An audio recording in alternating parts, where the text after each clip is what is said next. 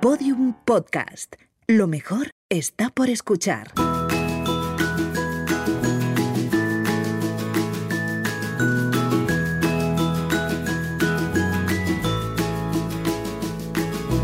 Charlas, un podcast de sonajero de Fisher Price. Bienvenidos a Charlas del Sonajero de Fisher Price, un espacio dedicado a madres, padres e hijos.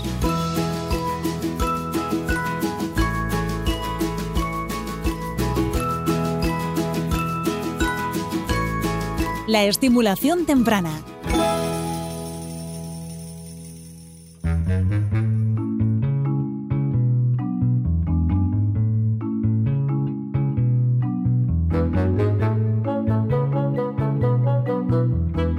Yo soy Omami Blue y si todavía no lo sabes, mi nombre es Verónica Sánchez. Comenzamos dándole la bienvenida a nuestra invitada de hoy, la neuropediatra María José Más. Buenas tardes, muchas gracias por invitarme. Nada, gracias a ti por aceptar y venir. Pues nos ha parecido prudente hoy empezar por el principio, ir paso a paso para hablar del tema de hoy. ¿Podrías explicarnos qué es la atención temprana? Bueno, pues la atención temprana es un conjunto de actuaciones eh, que están dirigidas a vigilar el buen desarrollo de los niños en sus capacidades, en sus habilidades del neurodesarrollo psicológicas, motrices, conductuales y en cuanto se detectan problemas, iniciar una atención dirigida a paliar o mejorar ese neurodesarrollo que parece que está alterado. Es decir, tiene dos partes. Una sería la de detección y otra sería la de atención propiamente dicha o tratamiento, que es lo que se conoce más de cara al gran público. Lo que es atención temprana se le suele llamar al otro, pero en realidad es todo. Ya, ¿crees que existe un desconocimiento general alrededor de la estimulación temprana? Sí, sí, creo que es poco conocida, creo que, que no se entiende muy bien lo que es ni, ni para qué sirve, o sea que es fantástico que hablemos hoy de ello. ¿Y puedes hablarnos un poco de la relación de la atención temprana con el neurodesarrollo de nuestros bebés? El neurodesarrollo es un proceso muy largo que empieza desde la concepción, incluso antes del nacimiento, y acaba en la edad adulta. Y es el proceso por el que el cerebro y el sistema nervioso crece y se va capacitando con las habilidades que nos hacen propiamente humanos, ¿no? Pues caminar, hablar, razonar. Y todo esto sucede en todo este tiempo. Entonces, si en algún momento, especialmente en los primeros años, son unos cambios muy, muy llamativos, ¿verdad? Porque sí, sí, sí. Y tú ves un rápidos. recién nacido muy pequeñito que no hace nada y de pronto un niño de tres años pues que camina, ¿no? Habla. Entonces estos primeros meses son muy, muy importantes y es cuando si surge algún problema, pues porque ese crecimiento del cerebro no se está haciendo correctamente, pues cuanto antes inter- intervengamos, menores serán las consecuencias y más mejor pronóstico final o mejor neurodesarrollo final tendremos, ¿no? Y en ese sentido es muy importante la atención temprana, pues para detectar si hay algún problema en el neurodesarrollo y cuándo empezar enseguida esta intervención. Entonces, ¿qué niños y niñas serían los destinados a la atención temprana? ¿Y a qué edad deberían iniciarse? Pues en realidad todos los niños son, Sí. porque lo que se hace es el seguimiento del bebé sano, que se llama, a nivel del pediatra, y en cuanto detecta un problema, lo envía a, otros, a otro lugar, a los centros de atención temprana, que es donde se atiende el problema. Pero tiene, ¿no? que haber un, tiene que haber un problema para, para enviarlos a atención temprana. O sea, ¿se tiene que detectar o no sería necesario? se tiene que detectar un problema, sí, y lo pueden detectar los propios padres, no es necesario, o en el colegio o en la guardería, no es necesario que pasen por el médico para ir a un centro de atención temprana. ¿Y por qué está asociada la atención temprana a niños que tienen necesidades especiales? Entiendo que será algo fundamental para su desarrollo, ¿verdad? Claro, precisamente, entonces imagínate que tú ves un niño que pues que le cuesta caminar, que no está caminando, o que Sí. le cuesta hablar. Y eh, eh, tú puedes pensar, ¿es un problema o simplemente es que va un poquito más despacio que sus compañeros de edad, ¿no? Tú lo llevas al pediatra, el pediatra te dice, pues sí, veo que no está, que hay algo más, y lo mandamos al centro de estimulación temprana o, o atención precoz o como se llame en cada sitio. Y entonces aquí lo que se va a hacer es facilitar que ese neurodesarrollo se haga atendiendo a las posibilidades que tiene ese niño de evolucionar. Entonces es muy importante detectar pronto el problema para empezar a trabajar enseguida y darle más posibilidades de mejora a ese niño. Pues ahora vamos a escuchar las experiencias de nuestros oyentes, sus dudas y expectativas, y luego las comentamos, ¿vale? Vale. Mi nombre es Beatriz y vivo en Valencia. La atención temprana, mm, yo siempre he entendido que es como la estimulación temprana, ¿no? que es desde bien pequeños a los niños estimularlos para que tengan una buena coordinación, para que en el futuro se sociabilicen más y todo ese tipo de cosas. Yo a mis hijos los he llevado desde bien pequeñitos a la guardería, donde han hecho estimulación temprana, y sí que noto que eh, son niños que eh, nunca han- eh, enseguida han aprendido a andar, han aprendido a andar pronto, que se sociabilizan mucho más eh, que, que otros niños, también dependiendo del carácter de cada uno. y en general eh, niños que se desenvuelven mejor. Y yo lo recomiendo totalmente. Sí, eh, la defiendo a niños con problemas, ya sean discapacidades físicas, discapacidades psicológicas y mm, cualquier otro tipo de discapacidad. Para todo lo demás eh, no creo que sea necesario. Solo dedicarles tiempo, jugar, jugar, jugar y suelo y naturaleza.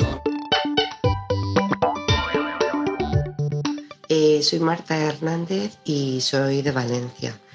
Eh, yo, por desgracia, eh, sé bastante de atención temprana porque mi hijo nació con algunos problemas, nació hipotónico, hipoglucémico y estuvo una semana ingresado en el hospital y luego ya lo, lo enviaron a atención temprana aquí en Valencia. Y la verdad es que a mi hijo le fue muy bien, a los dos meses o así eh, su conexión neuronal empezó a funcionar perfectamente y aún no nos han dado el alta, pero, pero Luca está súper bien. Pues esta es la idea que tienen nuestros oyentes de la atención temprana o estimulación temprana como le llaman algunas. Desde tu experiencia, ¿cuáles son las primeras o principales dudas de las madres y padres relacionadas con este tema? Bueno, suceden dos cosas. Una, que a veces hay un poco de rechazo a aceptar que hay una dificultad. Totalmente de acuerdo, sí. Y eso a veces pues, puede ser un, un, hándicap, una dificultad que tenemos para, para, atender a ese niño. Y por otro lado, puede ocurrir exactamente lo contrario, que las expectativas sean enormes. ¿no? Mi hijo tiene, por ejemplo, un síndrome de Down, que es una cosa bastante frecuente de atender en estimulación precoz, y con la estimulación precoz pues va a estar estupendamente.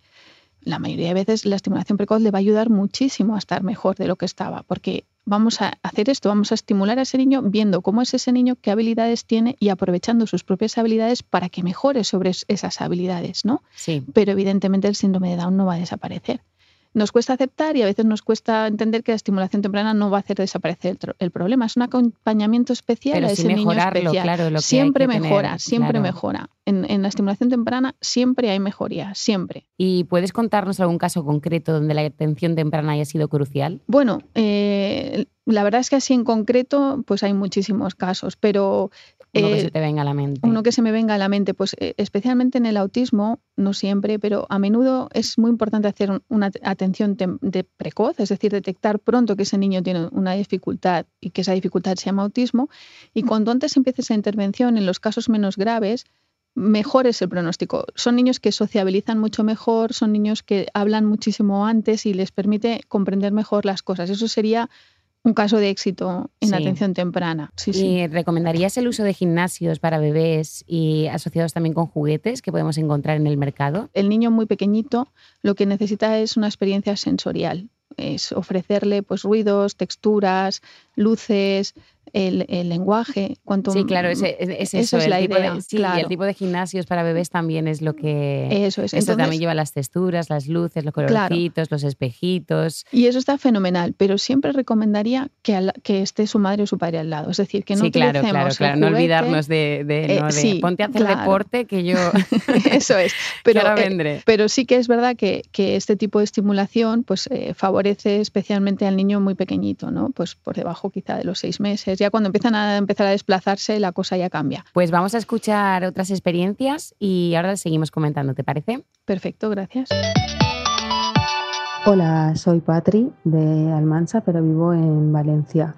Comentar que, que es muy importante que nos concienciemos y que nos mentalicemos para quitarnos el estigma social que se tiene en torno a esto y que sufren eh, muchas personas cuando su hijo, su nieto, su sobrino o alguien cercano tiene que ir a un centro de atención o de estimulación temprana. Realmente, pues esos adultos que los acompañan sufren porque piensan que, los niños que, que van allí pues son diferentes o son inferiores, son menos que, eh, son los raros, ¿vale? Todo esto, todos estos prejuicios eh, deberíamos de quitárnoslos todos y, pensar que no pasa absolutamente nada porque todos los niños son distintos y ahí es donde debemos educar. Por eso, si estuviese más presente en las aulas, sería una buena manera de empezar. Lo bonito es que todos somos diferentes, que todos seamos aceptados y educar para eso y enriquecernos los unos de los otros. Vero, eh, Barcelona.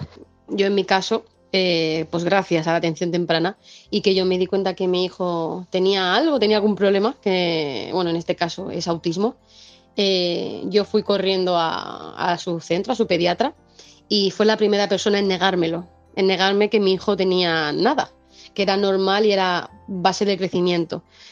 Para mi hijo, ¿no? Lo que ha favorecido la, la estimulación temprana ha sido todo. Yo recuerdo que mm, lo primero que pedí cuando fue diagnosticado de, de autismo, así que lo llevamos a, a un centro para que le hicieran una- unas pruebas y entonces ahí salió autismo de grado medio severo. Y gracias a eso, a ese centro y a la fuerza que tuvimos nosotras dos, que somos dos mamás, a día de hoy tiene cinco años y es una pasada. Habla, eh, tiene amigos, juega, siempre todo le va a costar un poquito más, pero ha hecho todo lo que yo, o sea, aquella lista que hice la ha hecho y la sigue superando. Y eso gracias siempre, siempre, siempre, siempre a que lo cogimos a tiempo. Es súper importante coger los niños a tiempo. Por mucho que los padres tengan miedo y que nieguen eh, lo que tiene el niño, solo le están haciendo mal, pero un mal muy grande al niño. Porque el cerebro de un niño se cierra a los seis años. Es decir, si lo coges antes, hay tiempo todavía de poder estimularlo y de que, y que aprenda y que evolucione. Da igual la condición que tenga. Pero si lo pillas pequeño, las evoluciones son impresionantes, como en el caso de nuestro hijo. Pues nada, estoy emocionada con esta última experiencia porque es amiga mía además y sé Sí. el, el gran trabajo que hacen estas dos mamás por su hijo y, y es impresionante. O sea, conozco al niño y es, un- es impresionante, la verdad, Seguro la, que sí, la seguro que evolución. Ha dicho una cosa muy importante, perdona que te interrumpa. Sí, sí, no, no, no, no. Ha Dime. dicho una cosa muy importante. Eh, Dice, lo llevé al pediatra y el pediatra me dijo que era un tema de que ya se ya mejoraría. Sí, Claro, porque los niños con autismo no tienen autismo todo el tiempo. claro. Entonces es importante escuchar a las mamás. Y es importante que si las mamás o los papás no lo ven claro, pues vuelvan a preguntar a otro profesional, que es lo que ha hecho estas- esta Sí, mamá sí, en este caso, ¿no? Y eso es muy, muy importante. Se ha hablado aquí de cosas muy importantes. Se ha hablado de inclusión, se ha hablado de detección pronta. Y otra cosa, lo de, está muy bien explicado desde un punto de vista así general, lo de que se cierra el cerebro. Sí. No es exactamente así, pero es verdad que cuanto antes intervengamos, la capacidad del cerebro de crecer es obvio que es mucho mayor en los primeros años de vida. Llega un momento que esa capacidad de crecer y de, y de, y de modificar su estructura con la experiencia, que es lo que se llama plasticidad, pues mm, disminuye, ¿no? Y no es a los seis años, pero efectivamente cualquier intervención que hagamos posterior a más o menos esa edad, pues va a ser más difícil de que tenga una buena plasticidad. Todo esto lo explico yo muy bien en un libro que he escrito, por Pues si alguien quiere leerlo. Sí, sí, dilo, dilo. Di el nombre, por favor. Pues sí, el libro se titula La aventura de tu cerebro y precisamente explica el neurodesarrollo normal desde la concepción hasta la edad adulta. Pues lo ha editado Nextdoor y estoy muy contenta. Cuando muy salga de aquí acogida. me voy a ir a por él, porque ¿Sí? la verdad que Bueno. temas muy interesantes, sí, sí, me- y me llama muchísimo la atención.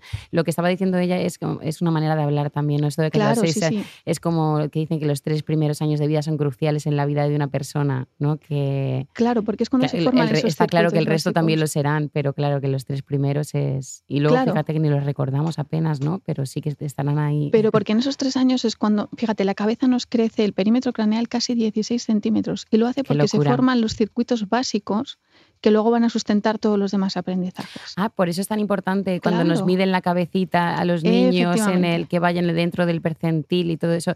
Pues eh, Efectivamente. n- nunca lo había preguntado. Era, Está en mi libro, ¿ves? Qué bien, ¿ves? Como lo necesito. lo necesitas. Genial. Pues María José Más, eh, muchísimas gracias por haberte acercado a las charlas. Ha sido un gracias de verdad. Vero. No, no, un placer nuestro, de verdad. Gracias. Muchísimas un abrazo. gracias. Un abrazo. Hasta luego.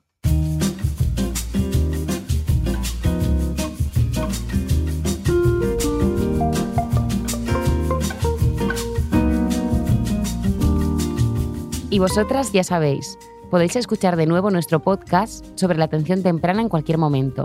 Y cómo no, acudir al especialista correspondiente para que os aclare todas las dudas que podáis tener en relación con la atención temprana. Nosotras nos encontramos en el próximo episodio de las charlas. Allí hablaremos de algo tan bonito como compartir es vivir, de la llegada de los hermanitos, de los posibles celos, cómo tratarlos y cómo vivir en armonía y felicidad cuando llega un nuevo miembro a la casa. Nos escuchamos muy pronto. Yo me despido, no sin antes daros las gracias por estar al otro lado y como siempre, feliz crianza y hasta pronto. Un abrazo.